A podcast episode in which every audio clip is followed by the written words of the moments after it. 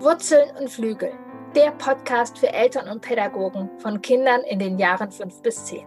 Mein Name ist Kirin Doritzbacher. Ich bin Eltern-, Familien- und Paarberaterin, Ergotherapeutin und Mutter von drei Kindern.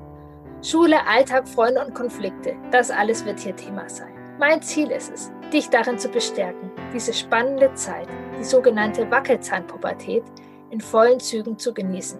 Es ist eine tolle Zeit, in der dein Kind zwischen Wurzeln und Flügel über sich hinaus wächst. Herzlich willkommen. Schön, dass du wieder reinhörst, reinhörst in ja ein so wichtiges Thema. Ähm, wie spreche ich über Sex, Sexualität in der Wackelzahnzeit? Ähm, dazu habe ich eine wundervolle Expertin eingeladen.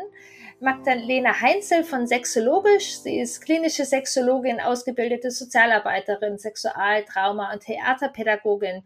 Sie ist Fachreferentin für das Thema ähm, und ja, ist absolut im Thema drin, hat eine ja, eigene Praxis, bildet Fachkräfte aus und genau, hat auch einen eigenen Podcast und ähm, ja, begleitet einfach auch Eltern darin, ähm, ihre Kinder ja mit einer gesunden Sexualität äh, äh, ins Leben zu begleiten.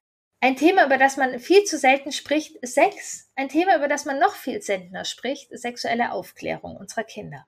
Und darüber wollen wir heute hier genau eben sprechen und auch darüber, wo der Schwerpunkt gerade in der Wackelzahnzeit ist und warum es auch gerade nochmal so wichtig ist, darüber ja zu sprechen. Wenn du diese Folge bis zum Ende gehört hast, weißt du, wie wichtig ist, dass wir ja rechtzeitig damit anfangen, über Sex zu sprechen, über unseren Körper zu sprechen und vor allem, wie das überhaupt geht. Du wirst wichtige Impulse haben, die du ganz gleich konkret in deinem Alltag umsetzen kannst. Genau, du wirst wichtige Impulse haben, die du gleich ganz konkret in deinem Alltag umsetzen kannst und ganz viele von den Fragen, die du vielleicht hast, werden dir auch beantwortet werden. Genau. Und du denkst vielleicht, hm, über dieses Thema sprechen. Mein Kind hört mir sowieso nie zu und ständig gibt es Konflikte. Miteinander sprechen ist gerade hier sowieso schwierig. Gespräche mit einem Wackelzahnkind sind gerade eher explosiv und es ist mehr Machtkampf statt Dialog und Zuhören.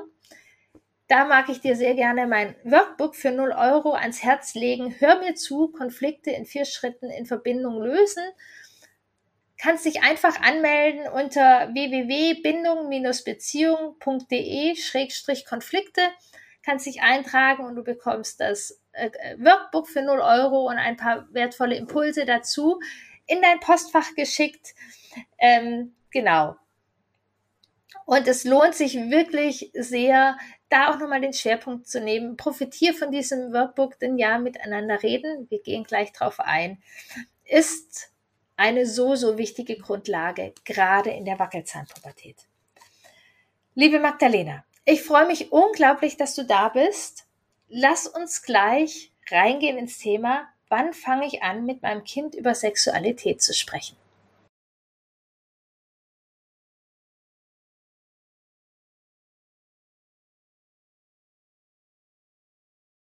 Liebe Magdalena, wir starten gleich. Ich freue mich total, dass du da bist und würde gleich, ja, anfangen. Wann fange ich an, mit meinem Kind über Sexualität zu sprechen? Gute Frage. Also erstmal danke für die Einladung. Das ist ja auch mein Lieblingsthema, wohlgemerkt. Und ähm, wann fange ich damit an? Naja, Kinder sind von Geburt an sexuelle Wesen oder generell Menschen sind von Geburt an sexuelle Wesen. Also kann ich auch da bereits beginnen, ähm, Aufklärungsarbeit zu leisten oder sexuelle Bildung. Und sexuelle Bildung ist ja so viel mehr als Kindern zu erklären, wie Sex funktioniert, sondern ähm, das fängt an damit, dass ich zum Beispiel beim Wickeln die Genitalien auch mitbenenne. Und dass das nicht nichts ist oder auch, dass ich keine Verniedlichungen für die Genitalien nutze, sondern die Begriffe wie Penis, Hoden, Vulva, Vagina oder von mir aus auch Scheide, ähm, auch aus einem Präventionsgedanken. Und wenn ich Dinge benenne, dann kriegen sie auch einen Wert.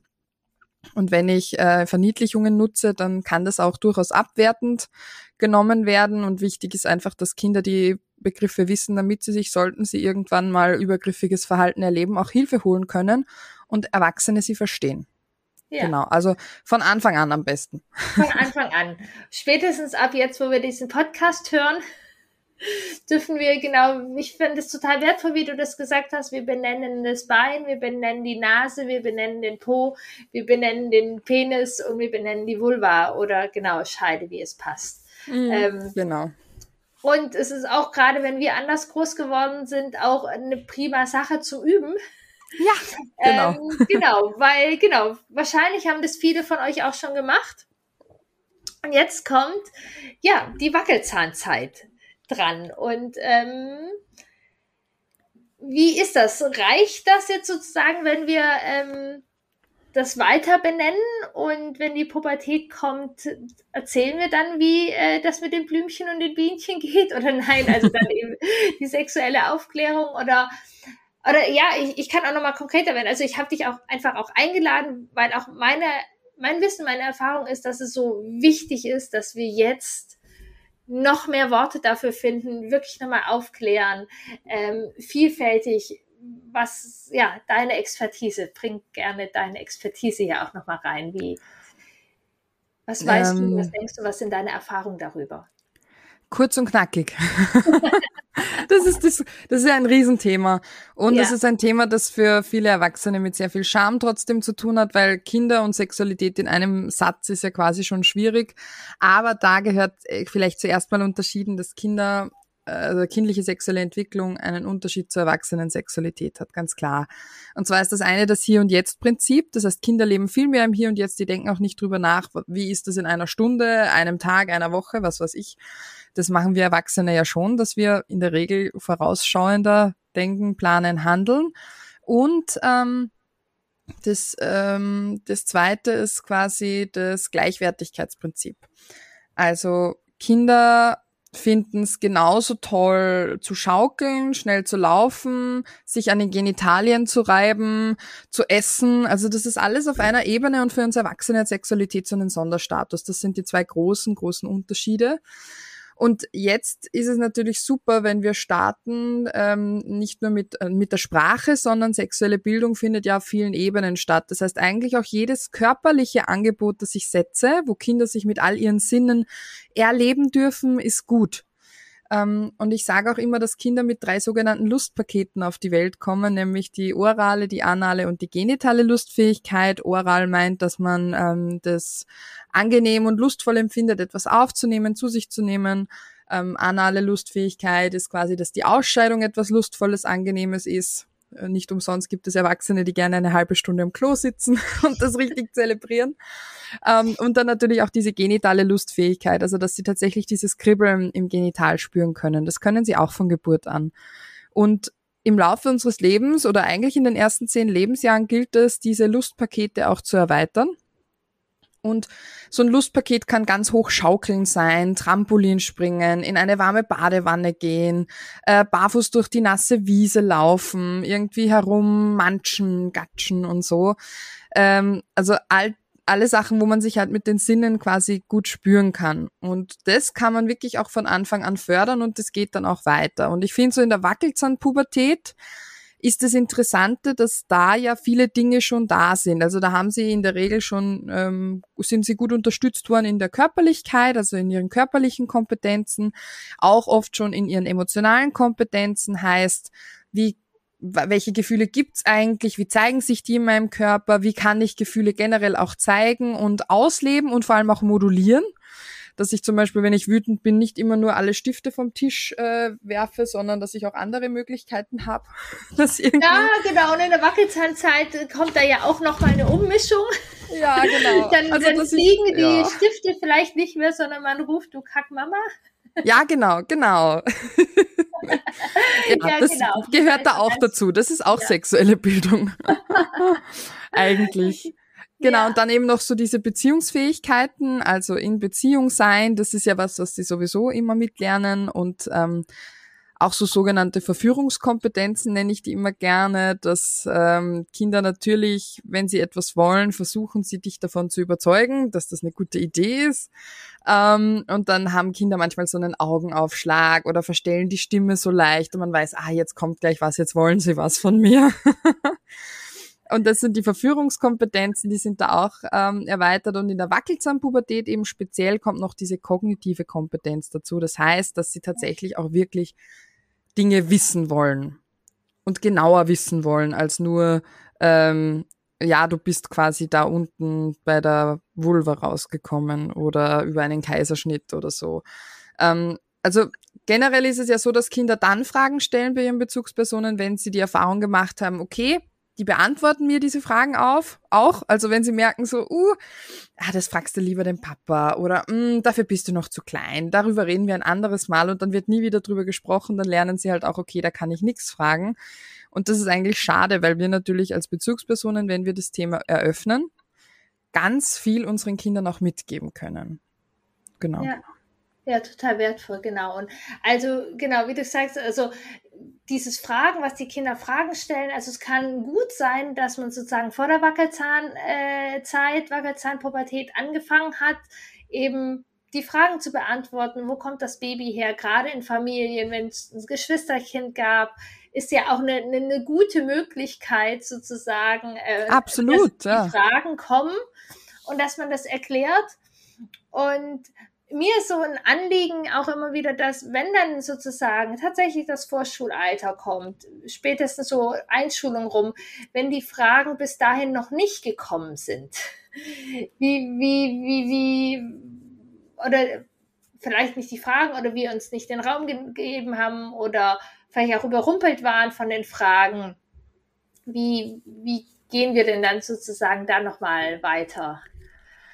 Ich glaube, wichtig ist, dass man sich selber nicht total den Druck macht, so, okay, jetzt müssen wir dieses eine Aufklärungsgespräch führen, das für alle super peinlich ist und dann geht man wieder raus, sondern ähm, ich würde mir oder ich habe erlebt, dass ganz vielen Eltern auch Bücher eine tolle Unterstützung ja. sind. Das heißt, geh in den Buchladen, schau dir mal Bücher dazu an, lies die, wie beschreiben die das, welche Bilder gefallen dir und nimm das einfach mal mit und stell's vielleicht auch einfach so ins Bücherregal, sag, ich habe ein neues Buch gekauft, wenn du Lust hast, kannst du da ja mal reinschauen und es steht neben den Abenteuer- und Prinzessinnen-Geschichten, was auch immer. Es steht einfach da und es ist zur Verfügung und es ist dieser Raum da und meistens greifen Kinder dann eh dazu, weil sie ganz neugierig sind und manchmal passiert es auch, dass sie dann heimlich weg sind. Man merkt, ah, das Buch fehlt gerade und das Kind ist im Zimmer verschwunden. Und das ist genauso in Ordnung. Also ähm, generell dieses Schamgefühl, das Kinder ja früher oder später entwickeln, ist ja auch sehr unterschiedlich ausgeprägt. Ja. Nicht nur bei uns Erwachsenen, sondern natürlich auch bei Kindern. Genau, und ähm, das darf man auch ruhig schätzen und auch so lassen. Und wenn dann Fragen auftauchen, kann man auch sagen, du, und wenn du mal Fragen hast zum Thema, bin ich jederzeit gern da. Oder wenn du was nicht verstehst, dann können wir gerne drüber reden. Und das, äh, glaube ich, genügt, wenn man dieses äh, Gesprächsangebot setzt. So. Ja, das ist total schön. Und was du auch total wichtig mal gesagt hast, dass eben dann irgendwann das Schamgefühl einsetzt und ich glaube, es ist total wichtig oder mein Erfahrungswert ist, dass wir eben, bevor das Schamgefühl einsetzt, schon auch diesen Raum mal haben und die Kinder das auch, auch, auch bisschen wissen. Ich kann meine Fragen stellen. Also wir, wir haben, was du vorher auch meintest, einfach diesen, diese Möglichkeit, wie wir diese Gespräche führen oder diesen Raum dafür geben, das hat einen sehr hohen Wert oder wie du sagst, mit Büchern dieses Angebot machen. Aber dass die, die Kinder sozusagen, bevor das Schamgefühl auftaucht, wie auch wie auch immer. Also jetzt, ich finde es total wertvoll, wie du sagst, es muss nicht mit Druck sein, aber dass wir auch für uns im Kopf haben, es ist wertvoll, wenn dieses Thema eben auch Raum haben darf in unserer Familie. Mhm. Ähm, dass es Teil sein darf. Denn für mich ist auch aus diesem Sicherheitsaspekt ähm, total wichtig, dass die Kinder eben wissen, dass man mit uns drüber sprechen darf. Also es ist beiden Sicherheitsaspekten. Erstens, wenn mein Kind, keine Ahnung, dann wirklich in die Pubertät kommt und vielleicht Fragen hat, darf es wissen, hey, ich kann auch, und auch nicht nur wissen, sondern auch die Resonanzerfahrung haben. So, mhm. ähm, ich, ha, ich kann wirklich meine Mama einfach fragen, was, was heißt ficken? So, äh, und wir ja. können einfach drüber Und sie sprechen. läuft nicht rot an, ja, genau. Ja. Oder wenn man rot anläuft und sagt, keine Ahnung, schickt man den Papa hin, der vielleicht äh, besser äh, da, aber also, dass man es nicht unter den Teppich kehrt, irgendwie so. Ja, das wäre ähm, natürlich super. Oder auch wenn man sagt, boah, ja, den Begriff, mit dem tue ich mir jetzt ein bisschen schwer. Aber ich weiß, dass den viele verwenden und das ist quasi ein anderes Wort für Sex haben oder Liebe machen oder miteinander schlafen oder das ist ja auch was, was ich zum Beispiel ganz gerne mache in den Schulen, dass sie mal alle Begriffe aufschreiben dürfen, die ihnen einfallen. So synonym für Genitalien, aber auch für Sex haben und so. Also einfach, dass man mal alles sagen darf, was man so hört und ja. dass äh, mal die Begriffe nicht, der eine ist besser, der andere schlechter. Und dann kann man nämlich super in Diskussion gehen, welche Begriffe verwende ich denn, wenn ich zum Arzt gehe? Welche fühlen sich für mich persönlich denn angenehm an? Welche möchte ich gar nicht sagen, weil ich da ein komisches Gefühl dabei habe? Und schon ist man mittendrin im Thema und voll total in ihrer Lebenswelt. Schön, ja, total schön, wie du das beschreibst. Auch so, so feinfühlig und eben auch den, den Weg, meinen Weg zu finden, weil das ist ja auch so wichtig in Sexualität. Ja. So, erstmal, welche Worte passen für mich? Welche Worte, genau wie beim Arzt, welche finde ich lustig? Also, ich, ich habe hier ja auch zwei Wackelzahnpubertisten hier. Ja. Äh, es ist, ähm, also ich, ich sage, ich bin praktisch wie theoretisch mit im Thema. Und mhm. es schwankt auch über die Jahre ähm, so, wie viel Freude dann dabei auch ist. Und auch für mich als Mutter manchmal zu begleiten, ähm, wie lasse ich auf jeden Fall Freude. Also ich finde es ganz wichtig und gut, dass die Freude haben und und manchmal positioniere ich mich auch zu manchen Worten oder ähm, für mich war tatsächlich oder ist auch eine Herausforderung, wo wir oft auch im ähm, Dialog zwischendurch waren. Es gibt tatsächlich Lieder, die ich ähm, sehr auch grenzüberschreitend teilweise finde, wo das mhm. irgendwie sehr gefeiert wird, äh, wenn irgendwie, wie man mit Frauen und Sexualität, also wo sie einfach ein anderes Bild haben. Und die Kinder fanden die Melodien und den, dieses Thema irgendwie lustig und cool. Und da haben wir aber auch nochmal drüber gesprochen, was heißt das eigentlich und wie gehen wir mit Grenzen von anderen um und was sind so Voraussetzungen irgendwie so. Ähm. Mhm. Ja, sie bringen ja total viel mit nach Hause, Dinge, die sie irgendwo hören oder aufschnappen oder so. Ähm, was ich gerade in der wackelsamen Pubertät auch ganz häufig höre oder dann, wenn man in die Schule kommt, so den Begriff du Hurensohn. Das mag jetzt im ersten Moment für viele total krass klingen. Ich bin vielleicht auch schon etwas abgehärtet, weil ich wundere mich eher, wenn in einer Klasse der Begriff nicht fällt, weil gehört haben sie ihn alle schon mal aber sie wissen äh, zu 99 Prozent nicht, was das bedeutet. Sie wissen nur, uh, ah, da kriege ich eine Reaktion, die Leute sind schockiert, puh, Schimpfwörter, dann kann man generell drüber sprechen, was macht eigentlich ein Schimpfwort zum Schimpfwort? Oder warum möchte man Menschen beleidigen? Was ist so das Ziel? Also da kann man super Gespräche auch führen. Und dann ähm, entzaubert es das Ganze, wenn man es ganz äh, sachlich erklärt. Also ich sage Hurensohn, also Hure, vielleicht habt ihr den Begriff schon mal gehört, das ist ein Schimpfwort für Personen, die in der Sexarbeit tätig sind. Das heißt, das sind Menschen, die dafür bezahlt werden, dass sie mit anderen Menschen Sex haben. Äh, manche machen das freiwillig, weil sie das, äh, weil sie das als gute Arbeit sehen. Andere machen das aber nicht freiwillig. Das ist natürlich auch verboten, dass man jemanden zum Sex zwingt, weil das soll ja was sein, was Schönes und was sich gut anfühlt für die beiden Menschen. Das haben wir meistens im Vorfeld schon alles besprochen und dann kann man da super drauf aufbauen. Und dann sagen sie meistens, ah, okay, ich glaube, da, da sind wir mal vorbeigefahren, so ein Laufhaus oder so kommt auch ganz oft, weil wenn man mit dem Auto irgendwo vorbeifährt, dann sehen sie das auch ganz häufig. Und viele Kinder denken, da stehen da ganz viele ähm, äh, so Laufbänder drinnen und die Leute laufen da halt drin. Ich, ah, das ist was anderes, aber das ist halt die Kinderlogik. Das ist quasi ein Ort, wo dann Sexarbeitende arbeiten. Genau. Und dann ist es oft gar nicht mehr so cool. Und wenn man dann sagt, naja, wenn du sagst Hurensohn, dann beleidigst du eigentlich die Mama von dem Kind oder der Person. Und äh, die meisten finden es nicht so cool, wenn über die Eltern oder die Bezugspersonen geschimpft wird. Und dann sind sich eigentlich immer alle Kinder einig, so ja, nee, das geht gar nicht. Ja. ähm, aber es ist, sind super spannende Gespräche, ja. Mhm. Ja, total wertvoll, genau, dass wir diese Dinge in, in Zaubern. Tatsächlich war das mit einem Anschwung, wie ich aufgeklärt worden bin. Ich bin irgendwie nach Hause gekommen und fragt Mama, ich glaube, was ist der Unterschied zwischen Ficker und Fixer? Ja. Hat mir das erklärt. Ja.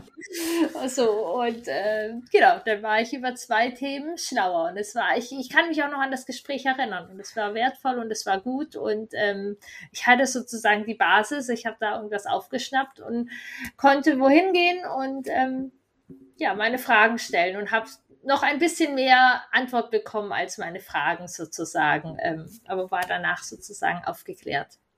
Ja, voll schön. Und ich finde, das sind einfach so Möglichkeiten, die man wunderbar nutzen kann, auch weil man da als Bezugsperson halt auch die eigenen Werte mit vermitteln kann. Sowas ist mir wichtig in dem Kontext. Mir ist wichtig, dass das zwischen Menschen passiert, die sich respektieren und mögen, schätzen. Vielleicht ist es mir wichtig, dass das in Beziehung passiert. Also äh, was, was ist denn für dich wichtig? Oder äh, das kann man ja alles mitgeben und das ist höchst individuell. Ja, ja, das ist total wertvoll. Und da ist tatsächlich die Wackelzahnzeit eine, eine, eine relativ wichtige Zeit davor, die sozusagen vor der Pubertät ist, wo die Kinder wahrscheinlich nicht mehr so gerne mit uns sprechen. Ich wollte gerade sagen, die Wackelzahnzeit ist eigentlich die beste Zeit, um diese Themen nochmal aufzugreifen, ohne dass es super ultra peinlich wird.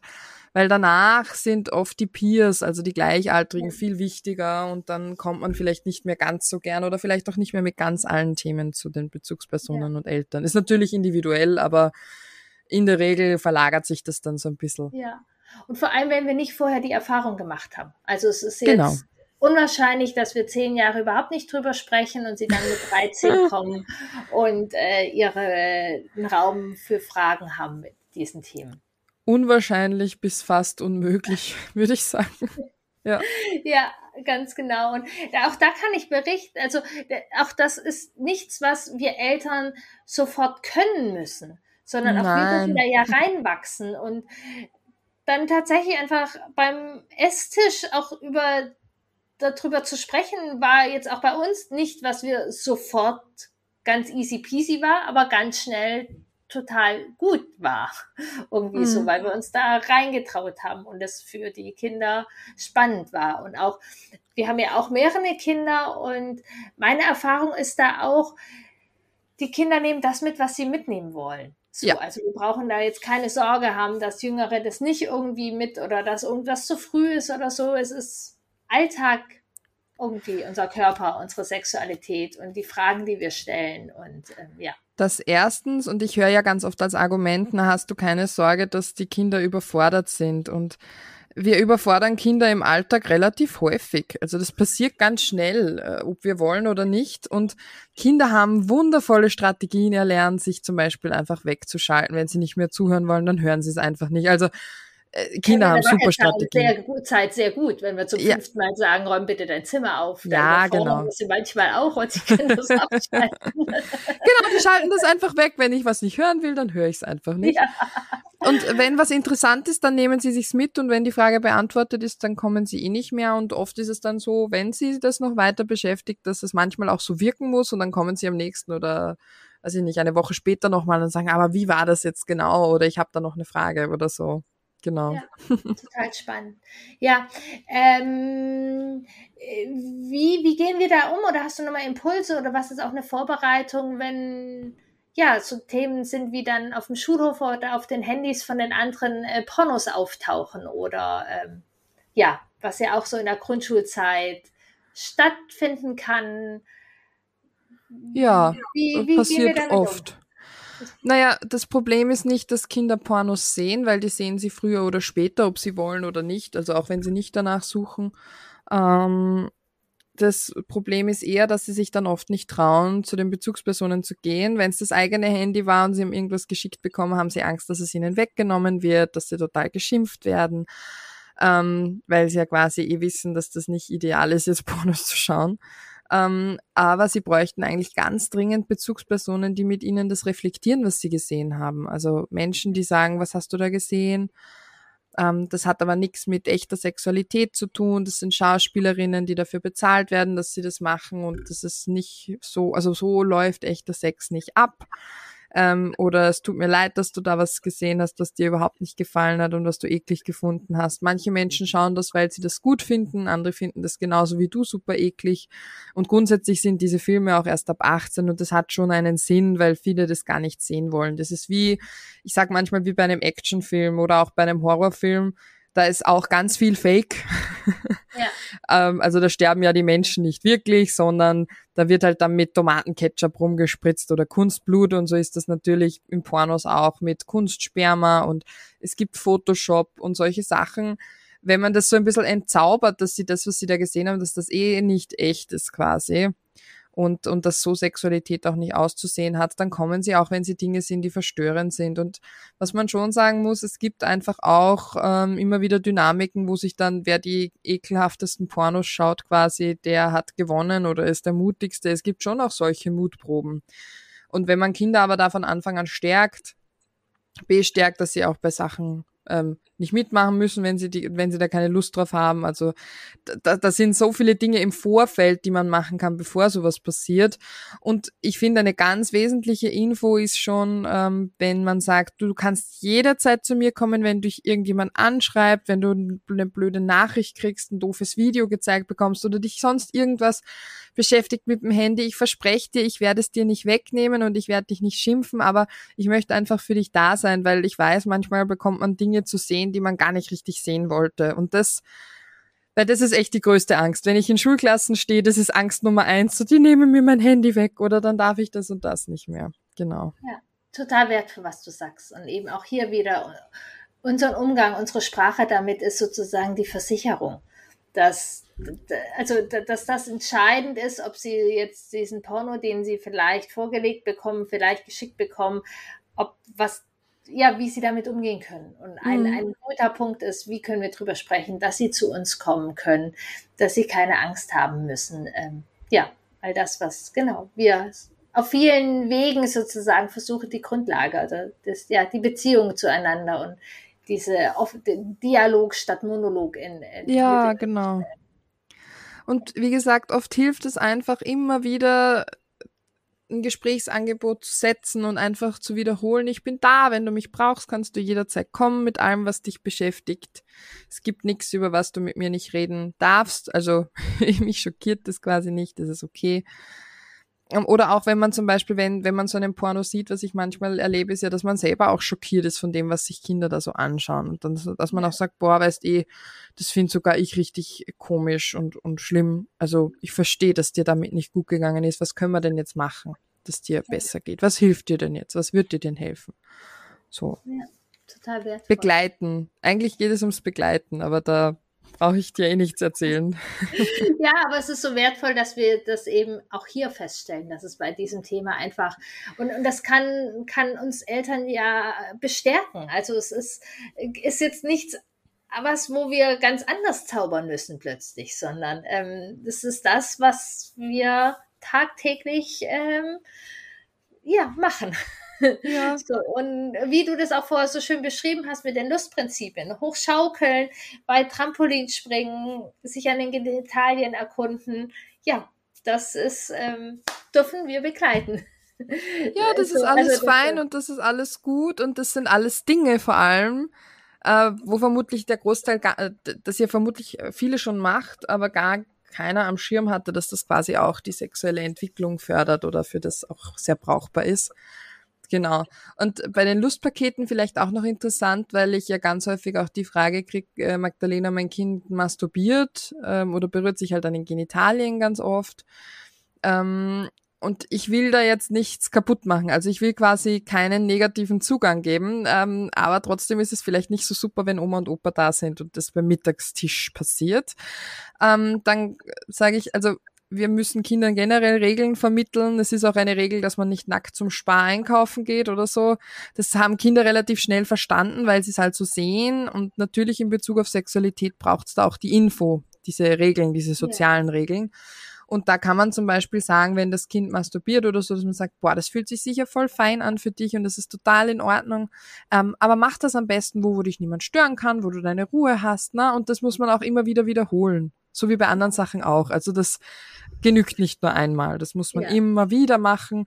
Oder hey, das ist super, dass du das machst und dass sich das ganz kribbelig und fein anfühlt für dich. Aber jetzt nicht beim Mittagessen, wenn wir, wenn alle da sind oder so. So wie man es halt beim Popeln oder so auch machen würde. Also ja, da, ja. es ist nicht viel anders. Ja, total wertvoll. Und ja, und genau, du meintest vorher auch, wir machen das sowieso schon viele. Und ja, wir machen ganz viel und doch dieses Thema Sexualität. Also ich hatte mal auf Instagram tatsächlich eine Umfrage gemacht und war da relativ erschrocken, dass wirklich ganz viele von uns nicht von den Eltern aufgeklärt worden sind. So, mhm. und dass wir da auch warm und gnädig mit uns sein dürfen, dass wir einfach neue Wege gehen. dürfen und uns da auch rantasten dürfen. Und also ich finde es ein großes Geschenk, wenn wir das machen können mit unseren Kindern und würde auf jeden Fall sagen, hey, das darf zu unserem Job gehören und lasst uns hoffentlich so agieren, dass in 20 Jahren die Insta-Umfragen anders sind. Ja. So, dass dann alle sagen können, sie sind von ihren Eltern aufgeklärt worden. Ähm, und wir dürfen eben warm sein und wenn es nicht sofort total leicht und easy ist und gucken, ja, nehmen wir die mhm. Bücher mit zur Hilfe und so Geschichten. Ja, und ich finde, ein guter Weg ist auch, sich selber mal eine Sprache anzueignen für ja. Sexualität und sich selber mit dem Thema zu beschäftigen. Und das kann sein, dass man Serien oder Filme schaut. Ich spreche jetzt nicht von Pornos, kann man natürlich ja. auch machen, aber ich spreche halt jetzt ähm, von eher edukativen Sachen oder dass man sich Podcasts anhört, so wie diese Folge jetzt. Oder es gibt ja auch ganz viele tolle Sex-Podcasts und mal schaut, okay, äh, kann ich mich damit anfreunden, statt Schniepi Penis zu sagen? Also bringe ich das Wort Penis über die Lippen, ohne, ohne einen Lachkrampf zu kriegen dabei oder ohne, dass es mich zusammenzieht? Weil natürlich sind das Dinge, die erlernt sind und die kann man auch quasi erweitern oder umlernen. Und das ist halt das Schöne, man ist nie fertig. Also man kann auch als Erwachsener immer noch dazu lernen und erweitern. Und ich finde, Kinder oder Kinder zu begleiten bietet ja in ganz vielerlei Hinsicht lernen Erwachsene da auch noch ganz ja. viel, wenn man, wenn man offen dafür ist. Und bei dem Thema genauso. Und man kann dann auch zum Beispiel, wenn man eine Frage nicht weiß, einfach sagen, du, das ist eine richtig gute Frage und du hast dir eine richtig gute Antwort verdient. Ich weiß es gerade nicht, aber ich werde mich schlau machen und dann werden wir uns das nochmal anschauen gemeinsam. Total. Und ich erkläre es dir noch. Also auch diesen Stress rausnehmen, diesen ja. ich muss immer alles sofort können und wissen, den man ja oft ja. hat als Elternteil oder Bezugsperson. Genau, mhm. und, und was du eben auch gesagt hast, sich eine, selber eine Sprache ähm, aneignen irgendwie so. Und du hast ja selber auch einen ganz äh, tollen Podcast. Den ja, ja genau. ja. Und Den genau, Sexologisch-Podcast, genau. Ja, Sexologisch, ganz genau. Und einfach also, ähm, ja, das ist, ich folge tatsächlich auch auf Insta einfach. Also es ist spannend, es ist ja einfach auch, tatsächlich bin ich ja auch noch anders groß geworden. Ich habe, wie die Klitoris aufgebaut ist ähm, und sowas. Das ist, ähm, ja. da, ja, ich lerne da auch mit. So, ähm, ich also, auch. Und das ist das Schöne, weil man ja wirklich nie auslernt. Das ist ja, ja. so toll.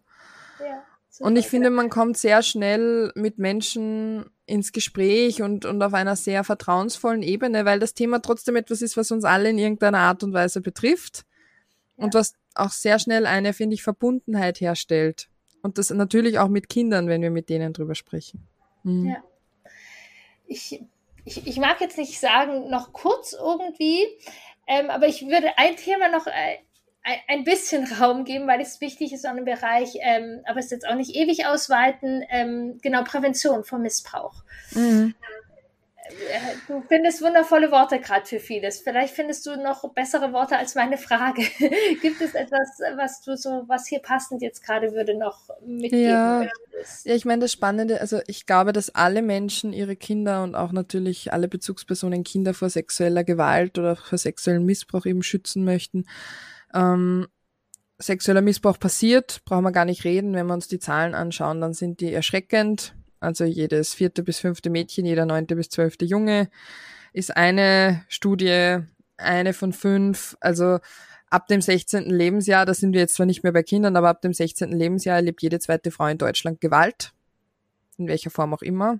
Und das ist, finde ich, sehr bezeichnend. Und diese Zahlen sind da und die schockieren und die berühren. Und wichtig ist, finde ich, dass man jetzt sich nicht dadurch in eine in eine Angststarre verfällt quasi, sondern wir können eben als Bezugspersonen so viel machen, um Kinder zu bestärken und auch um den Schutz von Kindern sicherzustellen. Und das eine ist eben sexuelle Bildung. Sexuelle Bildung ist immer auch Präventionsarbeit. Das heißt, wenn ich Kindern Begriffe, Worte gebe für dieses Thema, wenn ich ihnen äh, soziale Regeln mitgebe, dass das Kinder oder auch bei den Doktorspielen so Regeln zum Beispiel, das dürfen nur Kinder miteinander spielen. Erwachsene oder ältere Jugendliche haben bei solchen Spielen nichts verloren. Ähm, du darfst jederzeit äh, sagen, wenn du das nicht mehr spielen magst und du musst auch sowas nicht spielen. Und wenn sich was unangenehm anfühlt, dann darfst du auch jederzeit Stopp sagen. Aber das gilt ja quasi nicht nur in Bezug auf Sexualität, ja. sondern generell eigentlich sollte das auf alles gelten. Und das sind Sachen, wenn wir die echt von Anfang an mitgeben, dann sind Kinder auch bestärkt dann, und vor allem sie haben auch Begriffe und wissen, sie können kommen, wenn ihnen doch mal etwas passieren sollte. Sie holen sich einfach viel, viel schneller Hilfe und Erwachsene reagieren auch dementsprechend schneller. Ähm, und das ist ein Riesenvorteil, weil wir wissen, dass Kinder sich im Schnitt sechs bis sieben Mal erwachsenen Bezugspersonen anvertrauen müssen, bevor ihnen geholfen wird nur weil wir ganz häufig nicht hinhören und ein Kind häufig, also meistens kommen Kinder nicht und sagen, ich werde von dem und dem sexuell missbraucht, sondern ähm, ich will da nicht mehr hingehen oder die Person war letztens so komisch oder was auch immer. Also fein sein, sensibel sein dahingehend und wie kann man den Schutz noch sicherstellen? Ähm, sich einfach als Erwachsener auch dafür zu interessieren, als Bezugsperson, wo ist denn mein Kind so den lieben langen Tag? In der Schule? ähm, im, in, im Hort, also in der Nachmittagsbetreuung oder beim Fußballtraining oder in der Musikunterrichtsstunde, beim Tanzen, ähm, bei der Jungschau, bei den Pfadfindern, wo auch immer, wie und, und wie erlebe ich mein Kind da? Wie ist da der Umgangston? Erlebe ich mein Kind da so wie sonst auch oder ist es da eingeschüchtert ähm, oder anders? Also ich finde, solche Sachen sind schon sehr, sehr spannend und da auch hinzugehen und auch da nachzufragen, wie geht ihr eigentlich um? Habt ihr ein Schutzkonzept? Ja. Also eigentlich müsste jede Einrichtung, die mit Menschen arbeitet und vor allem auch mit Kindern und Jugendlichen ein Schutzkonzept, äh, Schutzkonzept für Gewalt oder vor allem auch sexuelle Gewalt haben, weil das ist im Sinne der Sorgfaltspflicht. Und darum ja. drücken sich aber ganz viele. Also eigentlich braucht es Weiterbildungen, Fortbildungen, Konzepte, die den Schutz von Kindern auch sicherstellen. Oder ähm, äh, bei, bei ehrenamtlichen Sachen schaut ihr euch Strafregisterauszüge von euren Mitarbeitenden an. Wie geht ihr mit dem um, wenn es quasi mal einen Verdacht auf sexuellen Missbrauch gibt gegen einen eurer Mitarbeiter? Was tut ihr da? Das sind unangenehme Fragen. Und als Elternteil will man dann oft eh nicht die Person sein, die da so kritisch hinterfragt, aber nur so wird sich was ändern. Ja. Nur ja, so kann sich was ändern. Und das alles können wir machen und Kinder bestärken oder auch generell, wie gehen wir zu Hause mit dem Thema Grenzen und Nein sagen um. Ähm, darf mein Kind selber bestimmen, was es anziehen mag oder was es essen mag? Oder muss es jetzt das hier probieren? Oder ist es okay, wenn es einen Abend nur das Butterbrot isst, weil es halt alles andere boykottiert? Also ich finde ja, auch dieses, ja, ja, dieses etwas auch zu sich nehmen hat ja auch was mit dem Körper zu tun. Ja, ganz toll. Und auch, auch so Grenzen. Also ähm, ich habe ja ziemliche Locken. Ein Kind von mir hat auch ziemliche Locken. Und das ist tatsächlich auch für mich eine, eine große Gratwanderung, wie, wie zum Beispiel mit dieser Lockenpflege umgehen. Mm. So, weil Mama, ich möchte das jetzt nicht, ist Mama, ich möchte das jetzt nicht. Mm. Da sage ich nicht, stell dich nicht so an, deine Haare sind jetzt wichtiger. Ja. So, und, und natürlich will ich nicht, dass das total verknotet ist, weil ich weiß, dass es dann mir weh tut. Und trotzdem, Mama, ich möchte das jetzt nicht, ist Mama, ich möchte das jetzt nicht. Mhm. Das fange ich dann nicht an zu manipulieren und guck mal, du kriegst einen Bonbon, wenn du dir das jetzt durchhältst. So, ja. Ähm, ja, weil was lernen wir Kindern damit? Du musst nur brav und lieb sein und durchhalten und ich als Erwachsener, also auch wenn du spürst, das ist jetzt gerade nicht gut für dich, ich als Erwachsener habe die Deutungshoheit und bestimme quasi, was gut ist für dich und was nicht. Und natürlich, wenn ein Kind im, im Winter, wenn Schnee draußen liegt, mit dem T-Shirt und der kurzen Hose rausgehen will, barfuß, dann aber das kann man begründen oder auch Zähne putzen, dass es schon wichtig ist, das zu machen, ähm, damit der Zahnarzt nicht bohren muss und solche. Also man kann ja viele Dinge begründen und wir, wir, also Erziehung ist immer auch an Grenzen gehen. Ja. Also oder Gratwanderung bei Grenzen, ob wir wollen oder nicht, aber manchmal müssen wir diese Verantwortung übernehmen und wo können wir aber auch Kinder unterstützen, selber Dinge zu entscheiden. Und ja. da gibt's kein Dr. Oetker Rezept, das immer passt.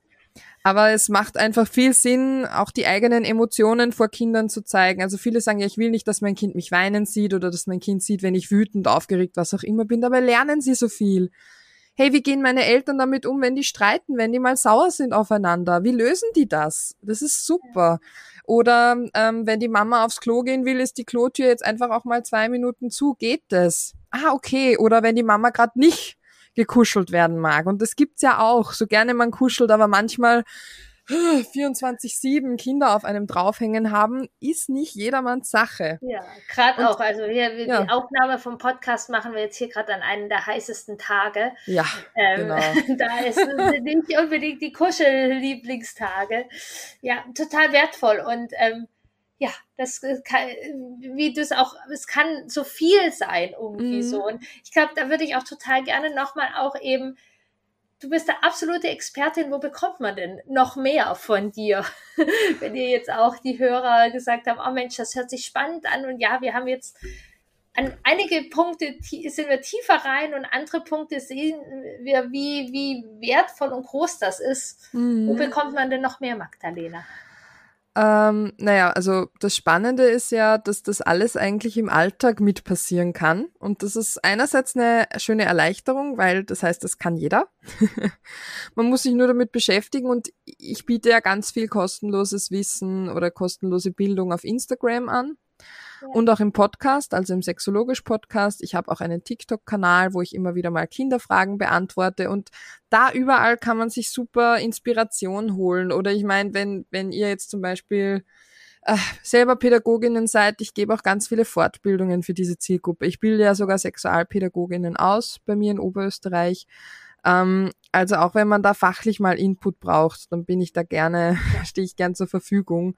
Und das Schöne ist, es heißt alles sexologisch, also man findet mich überall. Alter sexologische Internet. ja, und du hast auch einen Kurs für Eltern, die dann nochmal begleiten. Genau. Haben, ne? Ich habe auch einen Online-Kurs, genau, speziell dafür, weil ich diese Fragen immer wieder kriege von so vielen Eltern und ich habe quasi das ganze Wissen, das ich aus der Arbeit mit Kindern äh, gesammelt habe und auch in der Weiterbildung oder Arbeit mit Eltern und Pädagoginnen in einen knackigen Online-Kurs gepackt ähm, mit, äh, glaube ich, viereinhalb Stunden oder fünf Stunden Filmmaterial, auch mit praktischen Übungen und so. Also es ist sehr kreativ. Es ist sogar eine Audioübung dabei, die man machen kann zum Körper aufwecken mit den Kindern gemeinsam.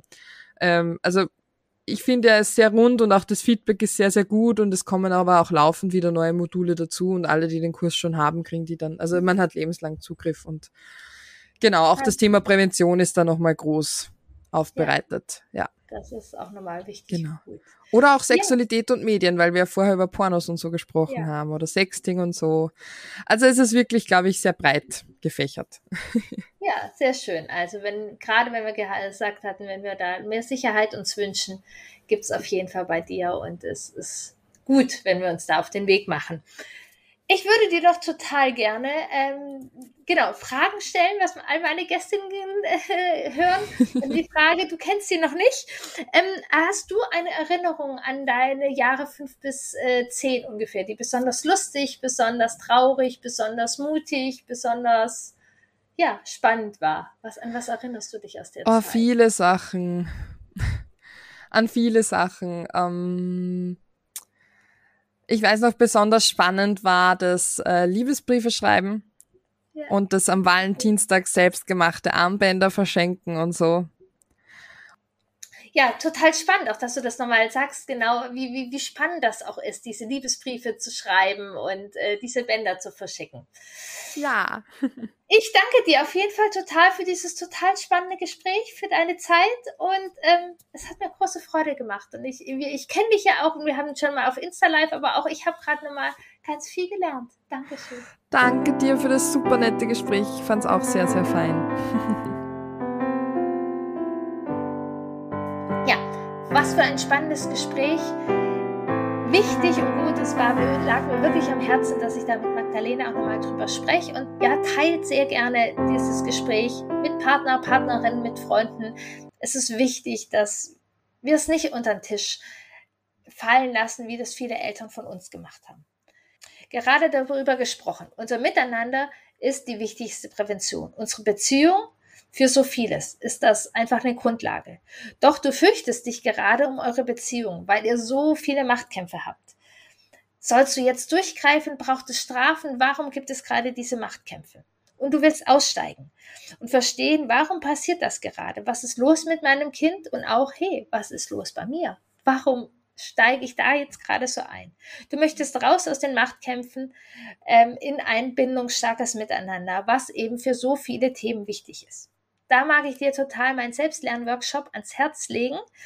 Den kannst du nutzen, wie es dir zeitlich gut passt. Du kannst ihn gerne auch mit deinem Partner, deiner Partnerin anschauen.